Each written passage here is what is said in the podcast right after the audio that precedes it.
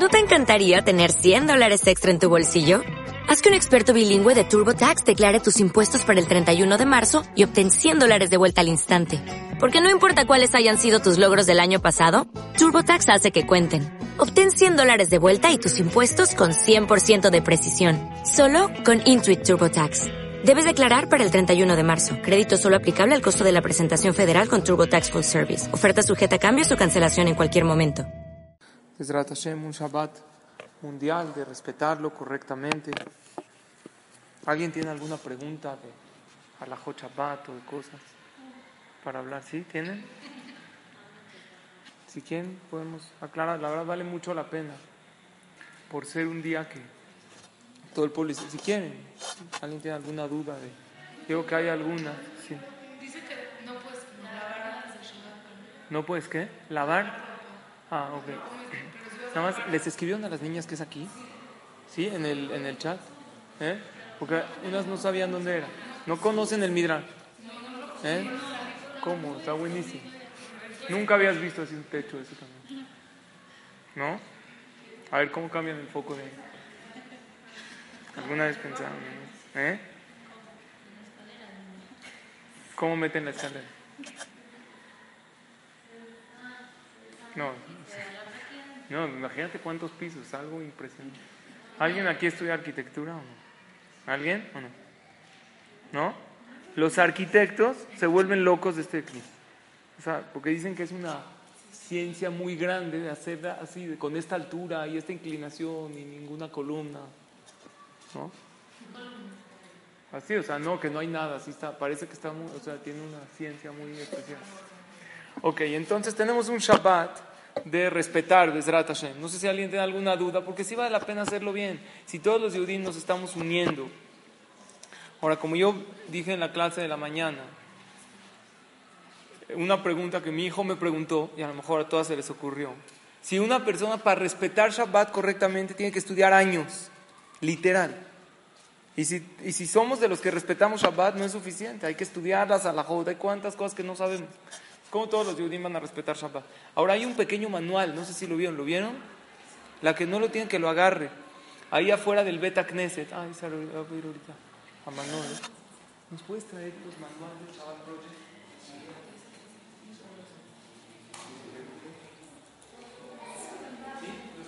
Los ponemos después de la clase, ahí vale mucho la pena que se lo diga. ¿Cuál es la respuesta? ¿Cómo podemos todos los Yudim respetar Shabbat si son muy extensas las alajot? La respuesta es que todos vamos a hacer un esfuerzo para respetar mejor. O sea, vamos a decir que una persona que sube en coche este Shabbat no lo haga y haga, a lo mejor se peine, que es haram en Shabbat peinarse. No importa, o sea, claro que importa, pero me refiero a que para Hashem es algo muy grande que todos los Yudim nos reunamos para respetar un poquito más Shabbat Kodesh. ¿Me entienden? O, o hay, no sé, hay gente que no sabe, mujeres que no saben que no se debe maquillarse en Shabbat. Y ciertas cosas que hay, que por ejemplo, cada, el maquillarse se incurre en la prohibición de tzobea. ¿Saben qué es? Teñir, pintar en Shabbat. Hay ciertas eh, alajot que son, están en la entrada del knis en una mesita. Sí. Y lo que, la idea es tratar un poquito de respeto y Hashem ve la intención de cada persona. Porque tenemos que saber algo en la religión muy importante. En la religión se juzga el esfuerzo y la superación. No se juzgan las acciones. O sea, si una persona nació en una casa ultra religiosa ortodoxa y desde que nació hasta los 20 años o 30 o 40 está igual, igualito. Respeta Shabbat igual y su rezo es igual. Entonces, para Hashem sus mitzvot valen muy poco. ¿Eso quién lo dice? No lo digo yo, lo dice el Pirkei Avot en tres palabras. Lefum tzahara agra. Hakadosh Baruj paga según el esfuerzo. Sin embargo, una persona que no nació con eso hizo un pequeño esfuerzo, está avanzando. Más vale una persona alejada que hace un paso que una persona ultra observante pero estancada años igual. Reza igual, hace todo igual. Hashem no quiere gente igual. Hashem quiere gente que vayamos avanzando y superando. Esa es una regla importantísima en la religión. Dios juzga el esfuerzo de cada persona. Así lo dice el Pirkei Avot, escrito por Jajamim hace dos mil años. Que tenían Ruach que veían realmente el juicio divino. No juzga las acciones como tal. Y a veces nosotros creemos que tenemos el medidor de pedir este es religioso, este es tzadik, nun- nunca puedes saber, porque todo depende del esfuerzo. A lo mejor este señor, esta mujer, que hace un pequeño esfuerzo que para ella vale muchísimo porque le cuesta mucho trabajo. Hashem lo toma como grandísimo. Y alguien que no hace esfuerzo. Todos nos tenemos que esforzar en algo y superarnos en algo. Porque en la religión judía lo que se mide delante de Hashem, y también lo dice el Maimónides en Alajot Teshuvah, es el esfuerzo y la superación. Entonces, si tienen algunas preguntas, yo de todos modos tengo preparado una clase, pero si tienen algo de Alajot Shabbat, creo que vale mucho la pena tocarlo, si alguien tiene algunas dudas, ¿no? ¿Tú ibas a preguntar algo? ¿Prefieres, no? No. ¿Alguien tiene alguna duda de cómo cuidar este Shabbat? O si esto está correcto hacerlo. ¿No? ¿Ninguna? ¿Cómo se saben todas las alajot? ¿Eh? Ah, muy bien. ¿Todas también toman? Sí. No, ahí está. Está bien. Ok, entonces vamos a comenzar. Si se les ocurre alguna pregunta, vale mucho la pena. Ahí hay un manual de, de cómo respetar el Shabbat. ¿eh? No, al final, al final. De cómo respetar Bezrat Hashem este Shabbat correctamente. Ah, muy bien. Maquillaje no se puede, general vile no se puede, eh, rímel, todo eso no se puede. Ah, muy bien. El maquillaje de polvo se permite porque no se llama pintar, es algo sobrepuesto sobre la piel. ¿Ok? Y es algo que, que casi no se te ve. Por ejemplo, yo uso chapitas, ni se ven. No, no, pero. ¿eh? Ah, muy bien. Entonces, escuchen. Si es totalmente polvo perfecto, exacto, sí se puede. Pero muchos de polvo tienen mezcla de aceite o de cremas. Entonces se incurre en una prohibición que se llama memarea, untar. Hay 39 prohibiciones. Vale la pena tener más o menos una idea cuáles son las 39 prohibiciones de la Torá. Y cada una de las 39 tiene sus derivados. Yo, por ejemplo, con mis hijos, cuando empecé a estudiar la Hot Shabbat, cuando nosotros fuimos a Lakewood hace dos años, que ya les he platicado mucho en las clases del centro de Torah, que es Lakewood, cada año hay una guía muy grande que se llama Rav Salomon, y cada año les- nos da al grupo una Kabbalah. ¿Qué es una Kabbalah? ¿Qué vamos a recibir para este año? Y hace dos años dijo algo que yo lo hacía, pero me fortalecí, de estudiar en la mesa de Shabbat, una alajá de Shabbat, pero bájasela a los niños. O sea, algo que sea entendible para todos. Entonces, yo como empecé para mis hijos, ¿qué les puedo- primero, ¿cuáles son los 39 trabajos prohibidos en Shabbat? En Shabbat se prohíbe, hay 39 trabajos. Hay unos que no aplican hoy en día, arar, arar la tierra. Ah, Entonces primero les digo los 39 trabajos prohibidos en Shabbat y luego se los voy derivando. ¿Ustedes creen que arar aplica hoy en día o no aplica? ¿No? Hay casos que sí. Se puede jalar una silla en, la tierra, en, un jardín, hay sillas de fierro pesadas, ¿no? O, ah, hay, hay, hay, hay que ver ciertas cosas. Entonces tú crees que no aplica amasar. No, pues yo no voy a amasar en Shabbat. Sí, pero si haces, por ejemplo, un trine, ¿cómo se prepara, no? Con eh, agua y esto, hay una prohibición de amasar porque lo haces como pastoso. Hay cierta, hay 39, hay que partir de ahí. Entonces yo diría que hay que informarnos un poquito. Hay 39 trabajos prohibidos en Shabbat de la Torah y tienen sus derivados. Eh, por ejemplo, no hay un trabajo como tal prender luz, pero hay encender fuego. Y encender fuego se deriva prender luz. O hay quien dice que la luz es construir. Hay una prohibición de construir en Shabbat. El Hazonish decía que prender luz es construir porque estás haciendo un circuito, se cierra, o sea, eh, científicamente así se explica. Cuando se- hay cables unidos, el circuito se hace en, en décimas de segundo, pero se hace rápido, se construye un circuito y eso hace que se prenda el, el foco y estás construyendo algo. Entonces, como tal, hay que checar siempre el derivado. Cuando tú sabes las 39, entonces puedes, cada una de las prohibiciones en Shabbat tiene que pertenecer a algo. Maquillarse a cuál pertenece? Sobea, a pintar. ¿Y por qué no se puede pintar en Shabbat? Porque en el Mishkan, todo lo que se hacía en el Mishkan, en el tabernáculo, para construirlo, para hacerlo, la Torah dice no puedes hacer trabajos en Shabbat. ¿Qué es trabajo? Lo que se hacía en el Mishkan. Porque en el Mishkan la Torah dijo, trabajarán para mí. Entonces de ahí se aprende que trabajo son las 39 cosas que se hacían. Y de ahí hay, derivados. En el Mishkan se pintaban las telas para poner, habían tipo como estos tapetes así que se ponían en el Mishkan. Entonces, los pintaban, los teñían no se puede pintar. Y si yo me peino, ¿a qué prohibición pertenece? A cortar, porque se arranca el pelo. Y por eso no se puede cortar papel de baño, o no se puede romper alguna etiqueta de la ropa. Entonces hay que preparar antes de Shabbat. Si este Shabbat queremos respetarlo bien, hay que poner en cada casa, en los baños, no de estos clines, porque estos clines se cortan. Hay clines que vienen cortados. Oye, pero yo no me canso, ajá, yo de verdad no me canso si corto esto, mira, estoy normal. La respuesta es que no es de cansarse, espiritual del alma. Tú tienes que, que asemejarte a Hashem. Y cuando tú cortas un Kleenex. Creé un papel, porque antes esto estaba unido.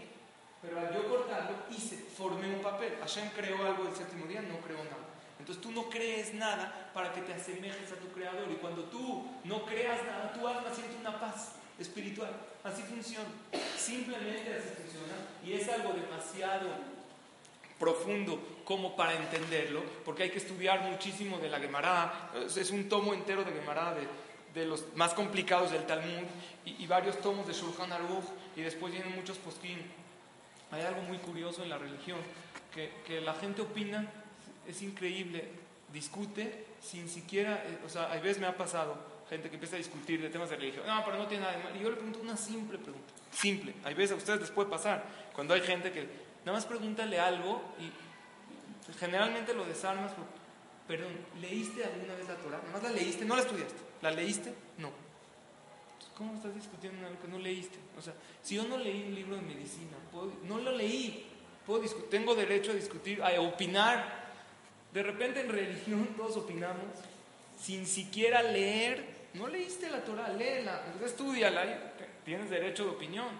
No tengo yo derecho de opinión de una materia que yo nunca estudié. Nosotras, Baruch Hashem, que venimos semanalmente o varias, tienen algunas otras clases, nos te das una idea y las clases, hay veces, ¿sabes para qué te sirven? Más que para aprender, te sirven para darte cuenta lo profundo y lo extenso que es y lo poco que sé. Cuando uno, mientras más estudias, te das cuenta que lo que sabes es una gota del mar junto a lo que no sabes. Es algo impresionante. Ponte a estudiar un poquito de Talmud, un poco de Shulchan Aruch. Es algo impresionante, es una, un manantial de conocimiento. Y lo que uno sabe es una gota en el océano. No lo puedes acabar nunca en la vida. La Torah. Por lo tanto, tenemos que saber que más allá de lo que entendamos, la explicación sencilla es que tú creas algo. Entonces, ¿qué se puede hacer en Shabbat? Hay, este Shabbat queremos respetar bien. Creo que eso sí viene en el manual, porque dice preparar ciertas cosas. Prepara papel cortado o Kleenex, hay Kleenex estos cortados. Ah, pero ya es una tontería. Este Shabbat, vamos a hacerlo bien. Si queremos un Shabbat respetado, que todo el pueblo de Israel estamos unidos. Y nosotros queremos dar un pasito más. A lo mejor yo, Baruch Hashem, no subo un coche, ¿no? pero ¿qué te parece si damos un paso más? Este Shabbat vamos a tratar de no peinarnos, vamos a tratar de... Yo ahora no me peino en Shabbat, no tengo ningún problema. Hasta ahorita mi esposa no me ha corrido de la casa. No pasa nada. Ah, muy bien, ahorita explico. Entonces, papel de baño cortado, ¿está claro? Ahora, ¿qué pasa si no hay? Puede pasar, ¿no? Entonces, en ese caso, se permite cortarlo Beshinui. ¿Qué es Beshinui? De una manera inusual. ¿Por qué? Porque existe algo que es Kaboda Beriot. ¿Qué es Kaboda Beriot? La Torah se fija mucho en el honor del ser humano. Y una persona necesita asearse. Entonces, en un caso que una persona va, ni que estés gritando, eh, pasa el papel. No. Entonces permite cortarlo de una manera inusual. ¿Cómo es inusual? Con la mano izquierda o con el codo. ¿Por qué de una manera inusual? Se puede también, el que no estudia, ¿qué piensa? Ah, le buscan la vuelta a la laja. No, hay gente que dice, perdón, ¿estudiaste? O no de las rayitas. Por, es, es, lo mismo que de una manera inusual, porque lo usual es que, ¿por qué? Les voy a explicar muy sencillo. La Torah dice, no hagas trabajos. ¿Cómo se hacen los trabajos? ¿De una manera normal o de una manera anormal? ¿Cómo hace uno un trabajo? Normal. Entonces la Torah prohibió trabajos, pero uno no estudia, ni siquiera estudiaste la Torah. Entonces, de una manera inusual, no es el trabajo que prohibió la Torah. De una manera inusual, no se llama trabajo. Eso lo prohibieron los hajamim. Generalmente la Torah prohíbe trabajos normales, ¿no? Si tú ves a tu muchacha barriendo con la escoba al revés, no se llama que está trabajando, está raro, ¿no?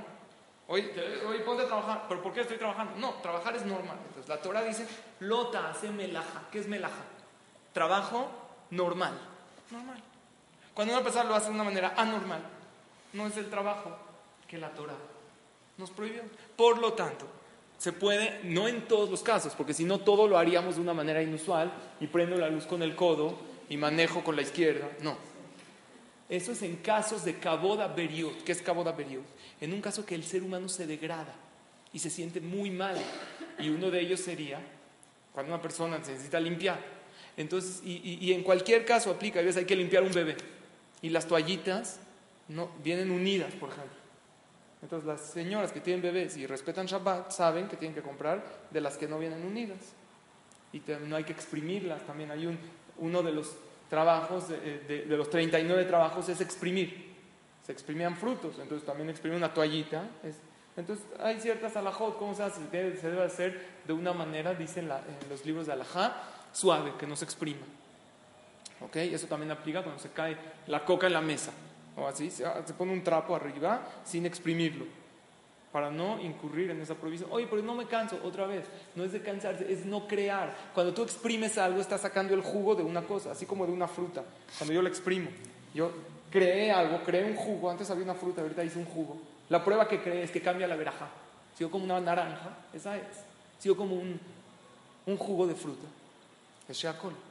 Cambié, creé algo, hice algo diferente. También en la uva. Una uva que verajait. Jugo de uva a. Se cambió. Entonces, igualmente, cuando tú exprimes un trapo, creaste algo, sacaste un líquido de un sólido. Eso se llama crear. ¿Ok? Entonces, en esos casos, hay que checar siempre bien la alhaja. En el caso que no hay, pues se permite, pero siempre tiene que haber. Eh, preguntaron del cepillo de dientes. El cepillo de dientes eh, hay diferentes opiniones en la alajá. El jajam Obadiah Yosef, que es la alajá según los sefaradim, se permite sin ningún problema. Cepillo, pasta de dientes, todo normal. Se puede enjuagar también. Hay opiniones, pero si lo haces normal, no hay ningún problema. Sí, el jajam Obadiah Yosef lo permite claramente. Pasta de dientes normal y también enjuagar el cepillo, porque hay oposkim que dicen que eso es exprimir, enjuagar. Pero Jajam Badia Yosef dice algo que a mí se me hace muy lógico: no estás exprimiendo un trapo. El cepillo, si tú te das cuenta, las, eh, los, como los pelitos, las, estos, no, no, no, estás exprimiendo nada. Es algo que está, está ni siquiera se absorbió.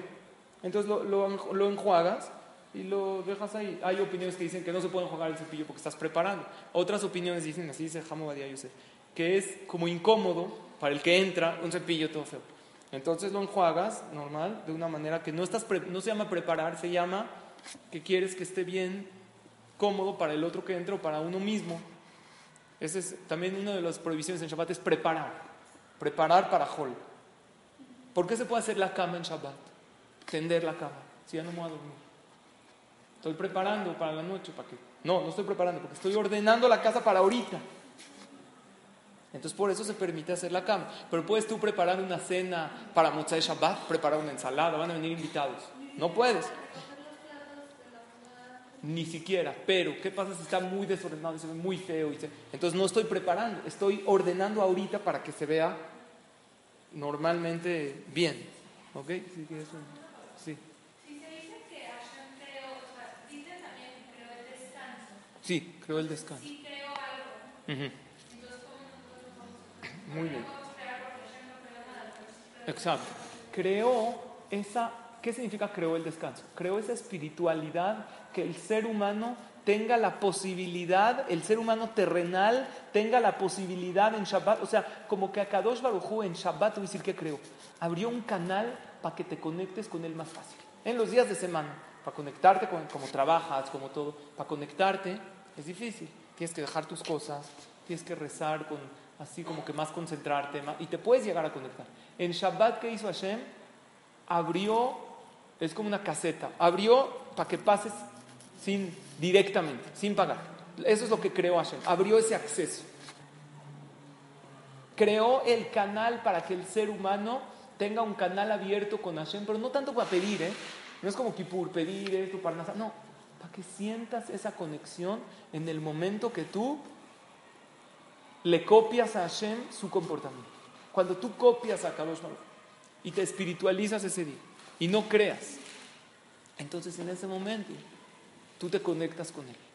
Eso es la explicación de cómo a Kadosh Baruch. Muchas gracias. ¿Cómo acabo el Barokukro? ¿Ok? ¿Hay alguna otra pregunta de técnica de Alajot Shabbat para que lo podamos cuidar correctamente? Ajá. Ah, muy bien. Muy buena pregunta. Existe una prohibición de borer en Shabbat. Una de las 39 prohibiciones en Shabbat se llama borer. Vale la pena que tomen nota porque para tomar un curso de Alajot Shabbat, yo les di a las señoras en la yeshiva un curso que nos tardó más de un año, con todo detallado de Alajot Shabbat. Y, y, es la verdad algo que en el Colel, cuando lo estudiamos con profundidad, con la Gemara, tarda más de tres años. Hay una prohibición de borer. ¿Qué es borer? Borer se llama separar. ¿Qué estoy creando cuando separo? Ahí no estoy creando nada, sí estoy creando. Cuando yo separo algo de algo, ahorita voy a explicar qué de qué. Estoy creando dos cosas, porque estaban juntas y las separé. Por ejemplo, un, un ejemplo clásico de borer, tengo arroz con chícharo, todo revuelto, y no me gusta el chícharo, ¿ok? ¿Puedo yo separarlo? No, hay veces... Ah, muy bien, es otra cosa, porque yo no estoy creando, estoy agarrando lo que me quiero comer. La prohibición es separar, ¿esto qué era? Antes era arroz con chícharo, era una... Pero cuando yo separo el chícharo del arroz, entonces creé algo. Aquí hay un plato de chícharo y un plato de arroz, antes era un, solo platillo y ahorita hice dos. Por eso pasa mucho que hay veces los hijos le dicen, oye, ma, es que no me gusta con apio, no me gusta. ¿Qué le dices? Que no puedo separar el Shabbat. Yo te sirvo normal y tú agarra lo que te gusta. De la ropa también aplica borer, pero tiene que ser ropa que está toda revuelta. No sé si siempre tenemos todo, a lo mejor tienes tu closet todo revuelto. No. Yo lo tengo un poquito ordenado, o sea, trato, ¿no? Cuando está una ropa toda revuelta, por ejemplo, sacaste de la lavadora y tienes los calcetines con las camisetas, y, está todo revuelto, entonces ahí es un problema ordenar. Y igual, en ese caso, aplica lo que tú dijiste, para que no sea borer, tengo que agarrar lo que quiero de lo que no quiero. Lo que sí quiero lo agarro y dejo lo que no quiero. Por ejemplo, si me sirven un platillo con algo que me gusta y algo que no me gusta, para no hacer el tema de borer, ¿qué tengo que hacer? Agarrar lo que sí me gusta y dejar en el plato lo que no. ¿Ok? En muchas cosas aplica. En ensaladas que tienen, por ejemplo, elotitos con aceituna, con lechuga, con apio, y hay una que no me gusta. No le puedo quitar las aceitunas. Eso es haram, es borer. Es haram de la Torah. ¿Por qué es haram? Porque cree, ¿qué cree? Cree dos platillos. Cree una ensalada nueva que no tiene aceitunas y cree otro platito de aceitunas. No se puede. Entonces, ¿qué tengo que hacer? Comer lo que sí me gusta. Ir comiendo y la aceituna la dejo en el plato. Pero no separarla. Esa es la regla. Cuando hay algo que me gusta y algo que no me gusta, esto es un tema complicadísimo en Shabbat. Créanmelo que toma mucho, hay que ver qué es borer, qué tema es. Es un tema. Entonces, mejor hagan ensaladas que a todos les gusta. O sea, vamos a tratar este Shabbat de, de facilitarla para poder cumplir al máximo y para poder hacerlo correctamente. Pero esa es la regla de Boré, que cuando agarro lo que me gusta de lo que no me gusta y dejo lo que no me gusta en el plato, pescado con espinas, por ejemplo, ¿no? Hay veces que agarras lo que te gusta y dejas en el plato lo que no. Tú ibas a preguntar. O sea, que por ejemplo, si está el arroz y el chícharo separado y lo pones en un plato. Ah, no, no hay problema. Está el arroz y el chícharo separado y lo pongo en un plato, no hay problema. ¿Por qué? No hice borer, no separé. No separé. Juntar no hay problema. Ah, pero es crear, ¿no? No, no es crear. No es crear, ya que, o sea, es que está un poquito complicado. El unir dos cosas que estaban separadas, mientras no se revuelvan de una manera que se hace una pasta, no se llama unir. No se llama algo nuevo. Exacto, el jamón, por ejemplo, sí, no pasa nada. ¿por qué si se? No lo batí. No, el problema es si lo haces, si lo haces eh, batido, puré, pero no, no hay tal cosa. ¿Ok? ¿Alguna otra duda que tengan de la salajot? Ok, piensen si hay alguna duda para poder, Besrat Hashem, respetarlo correctamente. Ok. Vamos a hablar cómo la persona puede simplificar su vida cómo la persona define su vida, la definición de la vida de la persona. Agárrate una persona de 70, 80 años, que ya, Baruch Hashem, vivió su vida. No estoy hablando de alguien que fracasó, no, bien, vivió su vida, se casó, formó una familia, hijos, nietos, bisnietos. Se hizo una encuesta. Le dices a esta persona, escríbeme tu vida, lo que hiciste en la vida el que más escribió, esto se hizo en Estados Unidos, fueron tres hojas en toda su vida. Ah, hubo gente que escribió una hoja, una cuartilla, una página. Y el promedio es hoja y media. Así, 80 años de vida en hoja y media. ¿Puedo saber qué hiciste en tu vida? Eso es todo. Se les dio en 10 minutos. Acá, aquí está. Nací en tal, me llamo tal. Nací en tal lugar. De chiquito estudiaba en esta escuela. Me casé a tal edad con esta mujer. Tuve estos hijos. Trabajé en esto. Después me cambié de trabajo. Después de esto. Y hoy estoy aquí. Se acabó. ¿Tan breve es la vida de la persona? Respuesta sí. Este ejercicio se hizo psicológicamente para que la persona le dé valor a la vida que tenemos. Y se comprobó lo que dice Shlomo Amelech. Shlomo Amelech dice, Yamav Ketzelover, la vida de la persona es como una sombra. Y la Gemara explica, no es como la sombra de una pared, que tarda en pasar en lo que el sol, es como la sombra de un pájaro, que la persona de repente la ve pasar. Pero cuando uno es joven, no lo toma de tal manera. Dice, no, Baruch Hashem, tengo 20 años de vida y ahí va, no me pasó tan rápido. Pero la noticia es, no sé si es buena o mala, que la segunda mitad pasa más rápido que la primera. La persona empieza a valorar el tiempo, empieza a valorar la vida. Vamos a poner un ejemplo. Imagínense un Yehudi, lo alenu, lo alejen, que todos, todas tengamos salud, siempre, Besrat. Pero quiero que les quiero hacer una pregunta, métanse este ejemplo. Un señor tiene 70 años.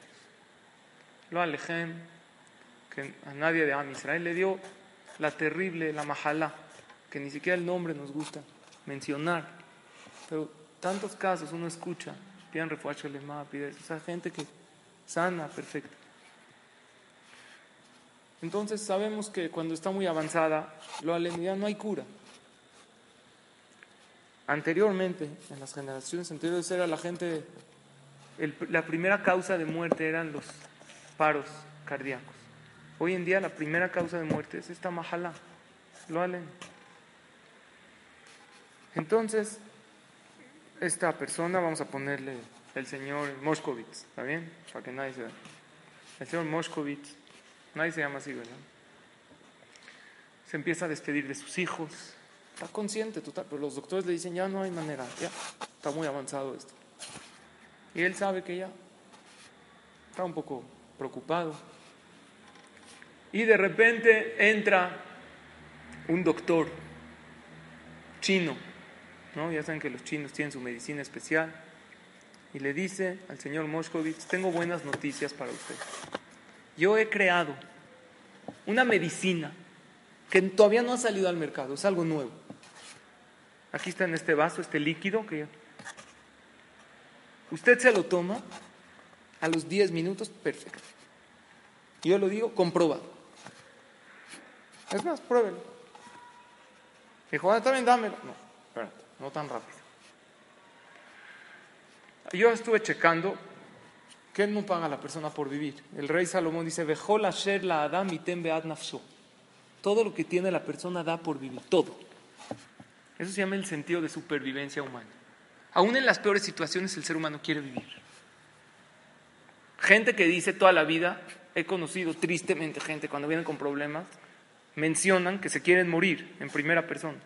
Ya, yo quiero que una persona hace unos años me dijo que no quiere decir Zohrenu Lehaim en Rosh Hashanah y Kippur. No quiere, tiene una vida muy desdichada. Me contó todos sus problemas. Pero ¿qué creen? Esta misma persona que dice que no quiere vivir, cuando está en sus últimos momentos, hay un sentido de supervivencia humana y, y nadie quiere morir. Porque hay una voz que le dice que es una puerta que cuando la persona la pasa ya no hay regreso. Y sabemos que mientras uno está vivo, aunque sea el más ateo que hay, se puede uno superar. Y está escrito que la persona ve al Malach Mavet antes de morir. Ese ángel, que no es un ángel malo, el ángel de la muerte, ese mismo ángel, está escrito que, él, que nos baja al mundo y le dice a la persona, nos vemos en 80 años, en tal lugar. Está escrito en el Talmud que lo hace jurar a la persona antes de nacer. La Gemara en Masejet Nidá. Nidá habla de la pureza de la mujer. Ahí la Gemara cuenta que antes de nacer, este ángel lo lleva un recorrido a la persona y le dice, mira, hay gente así en el mundo. Lo lleva al Bet Midrash y le enseña a gente como ustedes estudiando Torah. Le dice, tienes que ser de estas personas. Y luego lo lleva al antro, lo lleva ahí donde están inyectándose. Tú le dices, de estos no, ¿eh? Y la persona jura a Hashem por medio de este ángel, así dice el Talmud. Le dicen, Teitza dig bealte rasha. Y la persona jura, Dios no te preocupes, voy a ser leal a tus preceptos. Hashem le dice, vas por un tiempo, luego regresas. Pero la persona se olvida de todo ese juramento, de toda esa trayectoria. Hashem hace que la persona se le olvide, pero nunca falta aquella clase de Torah que nos despierta y nos recuerda que estamos temporalmente, que tenemos una misión. Entonces la persona, cuando ve a ese ángel, se acuerda de todo, estando vivo, se acuerda que es el ángel que quedamos de vernos en 80, en 90, en 100 años. Y ahí la persona le empieza a agarrar mucho miedo porque te mandé por algo. ¿Dónde está aquello que te mandé? Es como la mamá, ¿no? Te mandaba, te espero en el coche, ve al súper a comprar algo, toma dinero. Y este niño, esta niña se entretuvo viendo los, abrió las tarjetas de, del Día del Amor y la Amistad, estaba cerca, una hacía musiquita, estaba feliz. Luego se compró un bubulubu en la caja. Se entretuvo. Pero luego su mamá empieza a tocar el claxon y ese claxon le recuerda que está su mamá afuera. Y baja su mamá, oye, te di dinero, ¿qué? ¿Y compraste lo que te pedí? La lista del súper. Ya nos vamos, ya no hay tiempo. Eso es lo que pasa más o menos con la persona. Se acuerda que hubo alguien, un malaj, que lo trajo a este mundo por una misión y le dio un manual de Torah y le, y le juramos lealtad a Hashem y le dijimos, no te preocupes Dios, yo voy a ser leal a tus preceptos. Voy a ser de aquellos que cuidan la Torah y las mitzvot y que enaltecen tu nombre. Entonces la persona le empieza a dar miedo. Vamos a regresar a este señor Moshkovitz. Y le dice este doctor chino, le dice, mira, tú te lo tomas, a los 10 minutos estás como nuevo. Ahora espérate, a los 10 minutos se te quita la majalá totalmente. Pero no te garantizo cuánto vas a vivir más. El señor tiene 70 años. Dijo, mira, yo ya chequé en tu cuenta de banco y tú tienes varios millones o cientos de millones. Si ahorita te vas, pues ya te fuiste. Tienes 100 millones. Si tú me firmas, aquí está mi abogado, estos papeles, con una transferencia, te dejo un millón para ti. Por si tienes 70 años, no te los vas a gastar. Y 99 millones para mí. ¿Qué opinan? ¿Se los da o no se los da? ¿Eh? Seguro que se los da. Cualquier persona normal, claro, para que si no se muere. Le da 99 millones, le firma al abogado, se toma esta poción y efectivamente a los 10 minutos se para, sin quimioterapia, sin nada, lo checan los doctores. Es una maravilla. No sabemos qué le pasa. Esta persona se para a los 70 años y no sabe cuánto va a vivir. Si va a vivir un día más, a lo mejor sale y lo atropella. No sabe. ¿Pero por qué lo hace? Para la posibilidad de poder vivir más. ¿Estamos de acuerdo?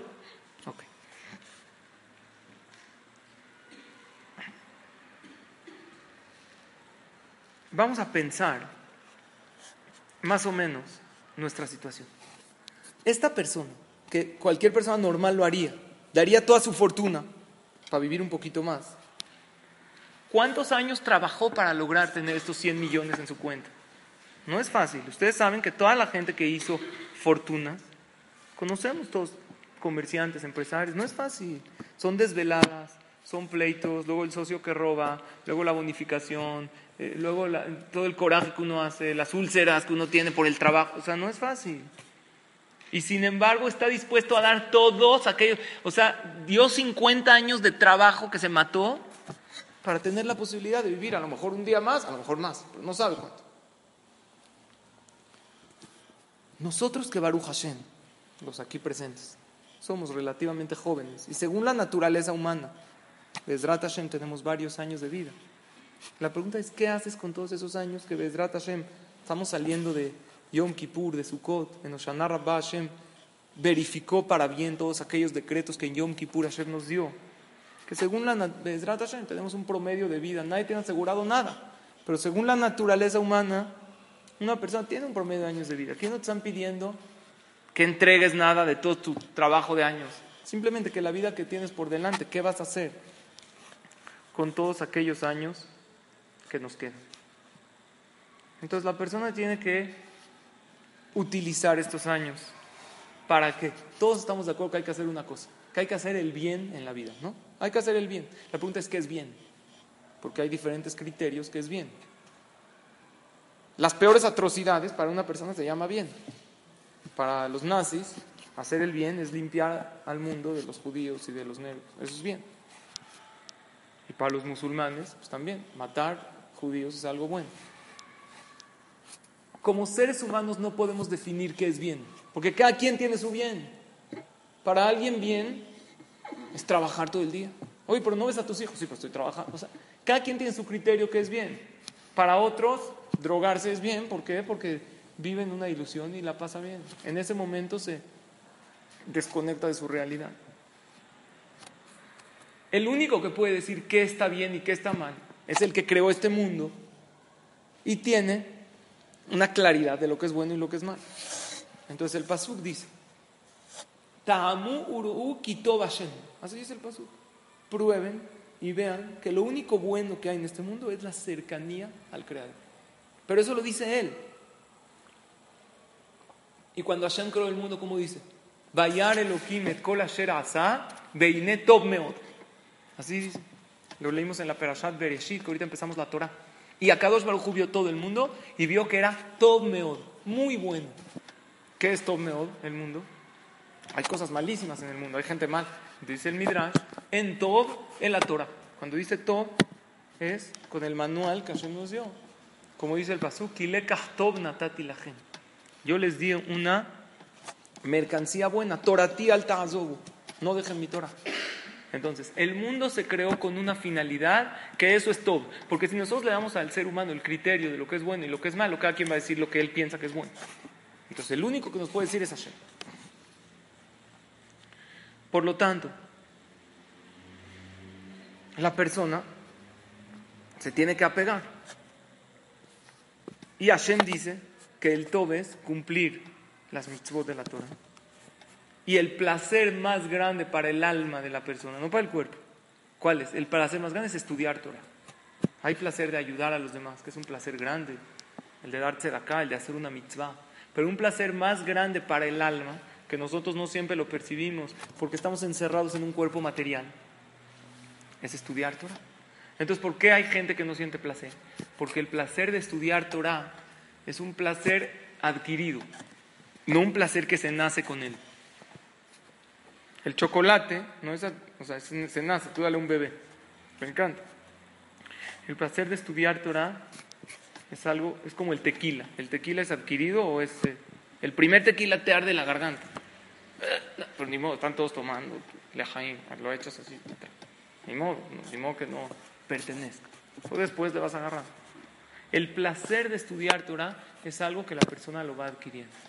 Y por eso nos sentimos lo mismo las primeras veces que estudiamos. Cuando la persona más se adentra en el estudio de la Torah, más grande todavía siente el placer. Pero no se sienta la primera. ¿Por qué? Porque la persona tiene que quitarse primero toda la impureza y luego purificarse. Imagínate que la Torah, el estudio de la Torah es como una tevilá. Una mujer antes de entrar a la tevilá, dice la alhaja, se tiene que quitar todas las hatzitzot, todas las interrupciones. Tiene que desmaquillar. ¿Por qué? Porque el agua la tiene que cubrir todo. O un utensilio para meterlo a la tevilá. Tevilat kelim. Una persona que compra un utensilio de un goy, la gente piensa que las cosas que compras en Israel no se necesita hacer tevilá, pero no es cierto. ¿Saben cuántas copas de kiddush están hechas en China? ¿Por qué? Porque Israel compra muchísimas de esas y en China hacen por la mitad de precio. Hay copas de kiddush o cosas de que la persona compra que necesitan tevilá y cualquier utensilio, aunque ustedes saben que una cafetera eléctrica necesita tevilá, si no, no la puedes usar. O una sandwichera necesita tevilá. Oye, pues se conecta, se va a molar, no se muere. La mezza, la tevilá, la deja secar. Es una de las cosas que para una persona que quiere llevar el kashrut correctamente, una de esas cosas es la tevilá. ¿Por qué? Porque cuando se crea un utensilio, tiene la influencia de aquel que lo creó. Entonces tú puedes cocinar la comida más kosher que hay, pero el utensilio le falta una purificación. porque está hecha por un no judío. Entonces, para purificar, se pueden comprar ollas hechas por las mejores ollas de teflón que no se pega, lo que quiera. Simplemente las metes a la tevilá, se purifica. Pero si esta olla o este vaso tiene una etiqueta, ¿se puede meter a la tevilá? No, porque por más de que lo metas hay una interrupción. Igual pasa con la persona. Hay veces la persona se sumerge en la Torah, pero tiene todavía toda esa impureza. Entonces, para que se quite la impureza, tiene que tomar tiempo hasta que la persona se limpia de todas aquellas cosas que trae y después empieza la persona a sentir el placer. Hay gente que piensa que le va bien. A veces hablas con gente, con personas. Después de explicarles, oye, la vida es muy breve. Si la persona está dispuesta a dar 99 millones para vivir un día más, ¿por qué no aprovechas tus años que tienes por delante?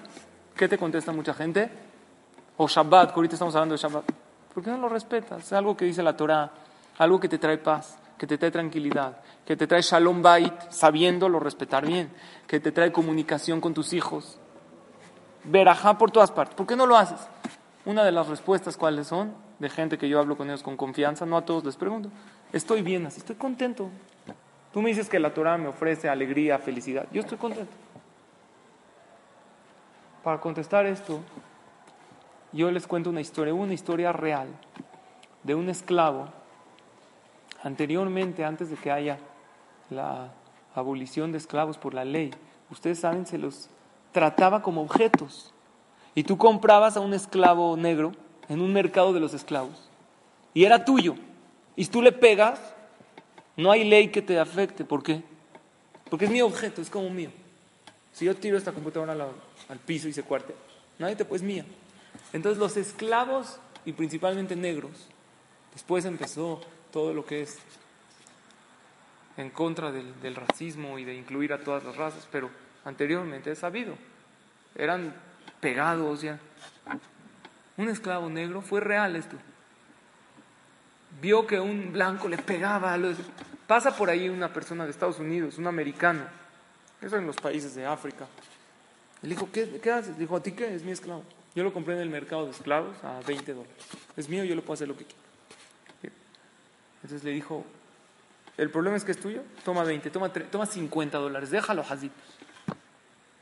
Agarra, le paga y le dice este señor, empresario americano de Nueva York, ya eres libre, ya te puedes ir. Dijo, ¿ir? ¿Qué voy a hacer solo?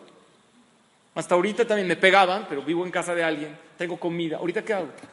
Por favor, llévame contigo. No, yo no te puedo llevar conmigo. Yo soy un abogado en Manhattan.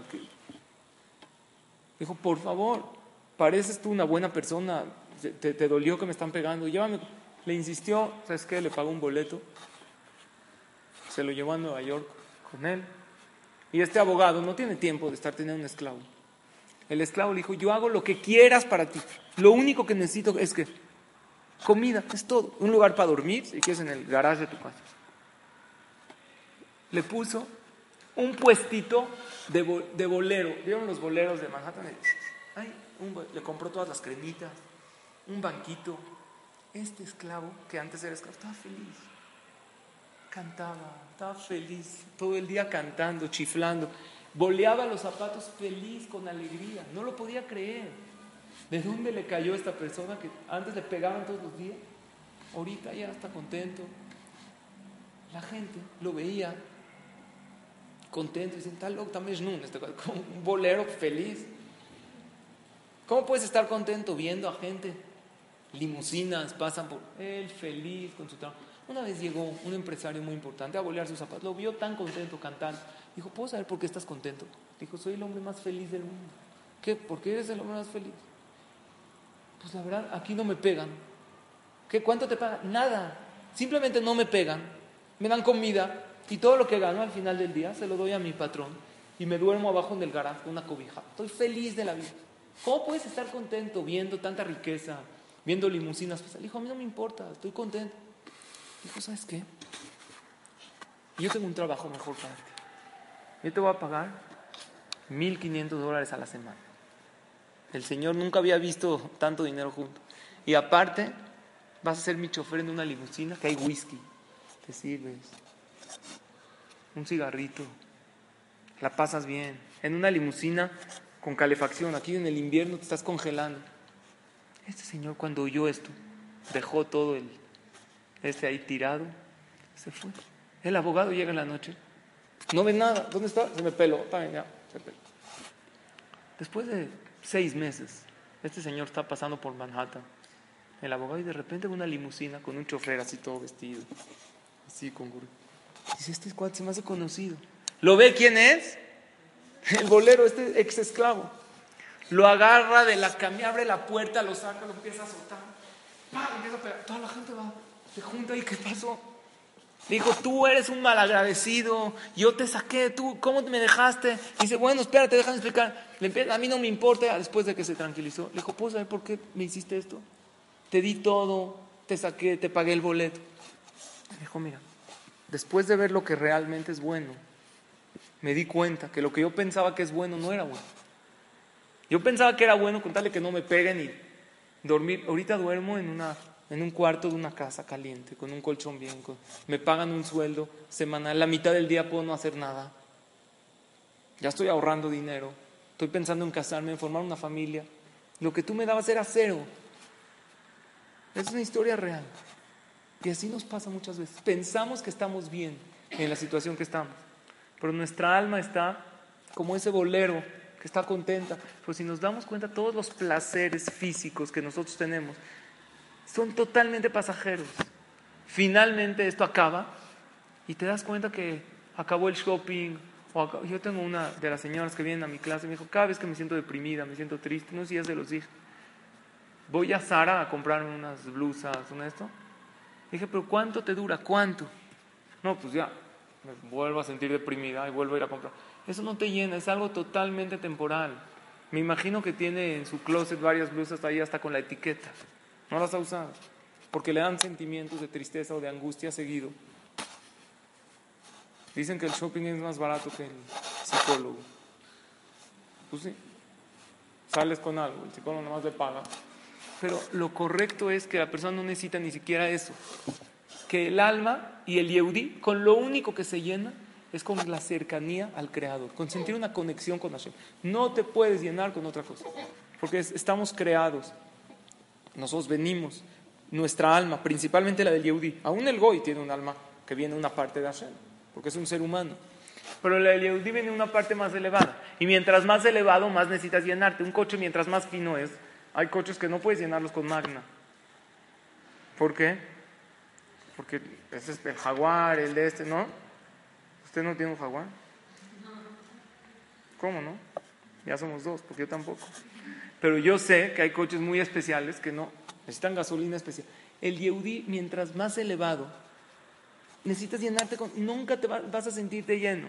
Esa gente que dice, no, yo estoy bien así, creen que están bien así. O quieren creer, porque no les conviene decir que se siente un vacío, porque si no, la única manera de llenarlo es espiritual.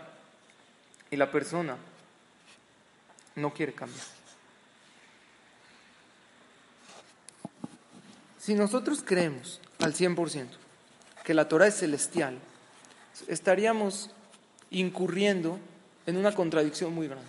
Había una vez un jajam que le preguntó en la conferencia a gente Yehudim, ¿ustedes creen que la Torah la dio Hashem o tienen duda de eso? Entonces toda la gente contestó, sí creemos, creemos que la Torah nos las dio Dios. ¿Tienen pruebas? ¿Alguien de ustedes tiene pruebas?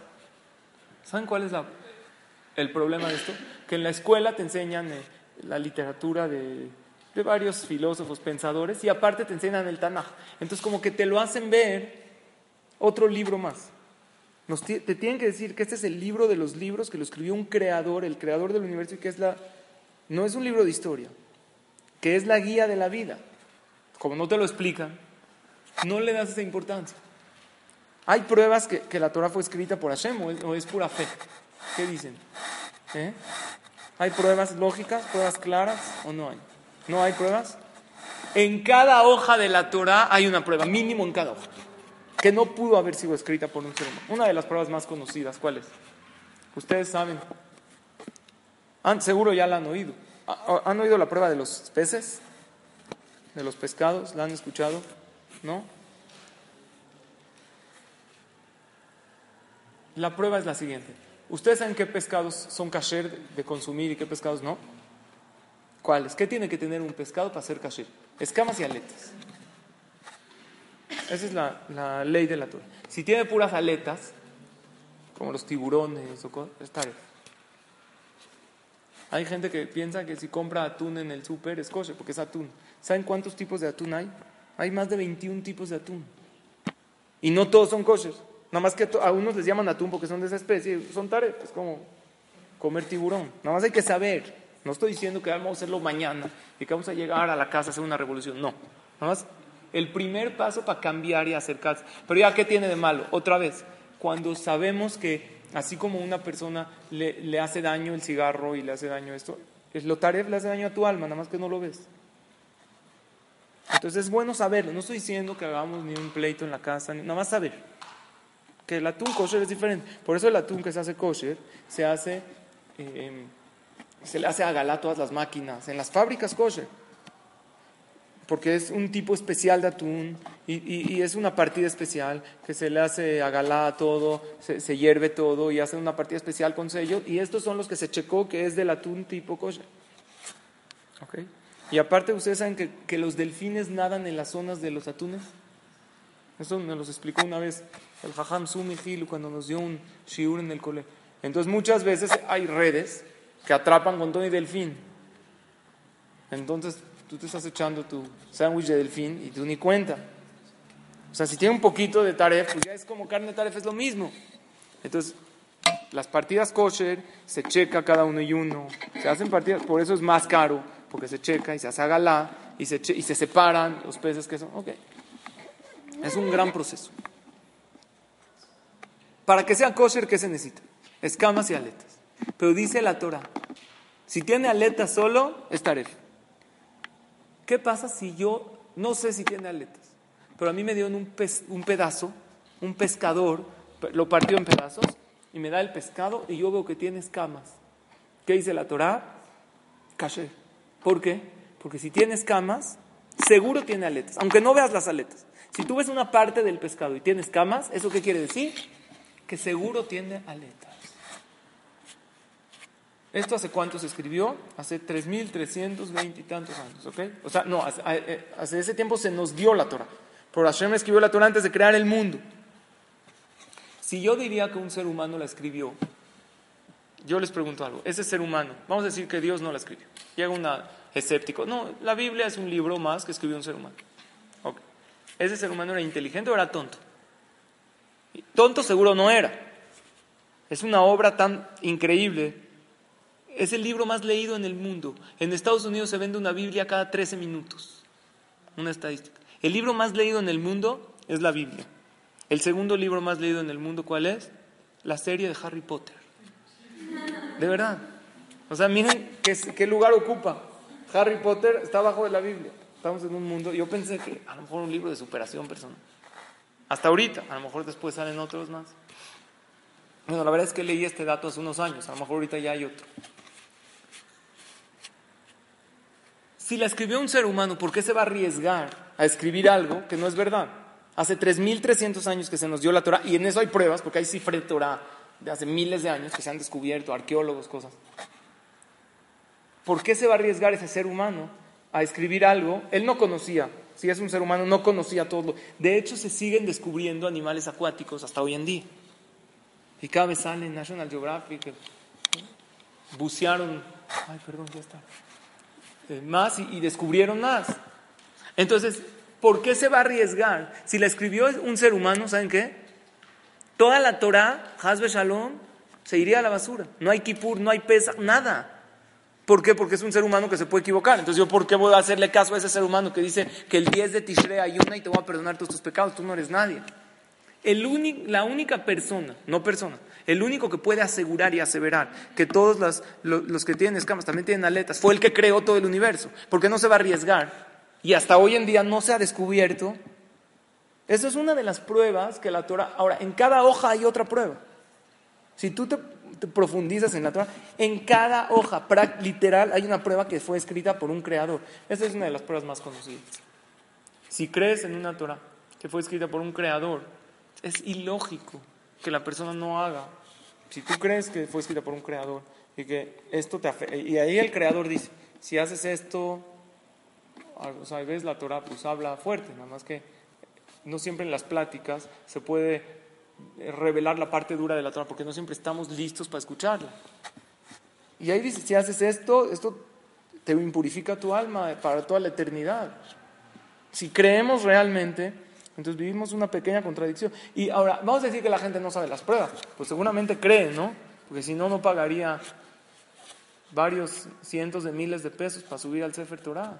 Si es un libro escrito por un ser humano, hay otros mejores. ¿Qué tiene de especial? Entonces, esto nos lleva a reflexionar que nuestra vida, que desde Hashem nos quedan varios años de vida, Akadosh Baruj nos dio en Yom Kippurim muchos años. Si realmente estamos convencidas que sí lo estamos, que es un manual eterno para toda la vida, escrita por un creador, lo más que sería es apegarnos a él. Tenemos una oportunidad en unos días de respetar uno de los, lo que la Torah dice que es un pacto eterno, que es este Shabbat Kodesh. Y como dije, aunque no lo hagamos al 100, porque no sabemos, no conocemos todos los detalles, ese pequeño esfuerzo que vas a hacer a Kadosh Baruj en la religión judía se califica por esfuerzo, no se califica por actos. ¿Ok? Esto es, bueno, en síntesis lo que quería hablar hoy, que no alcancé a mencionar todo. Sin embargo,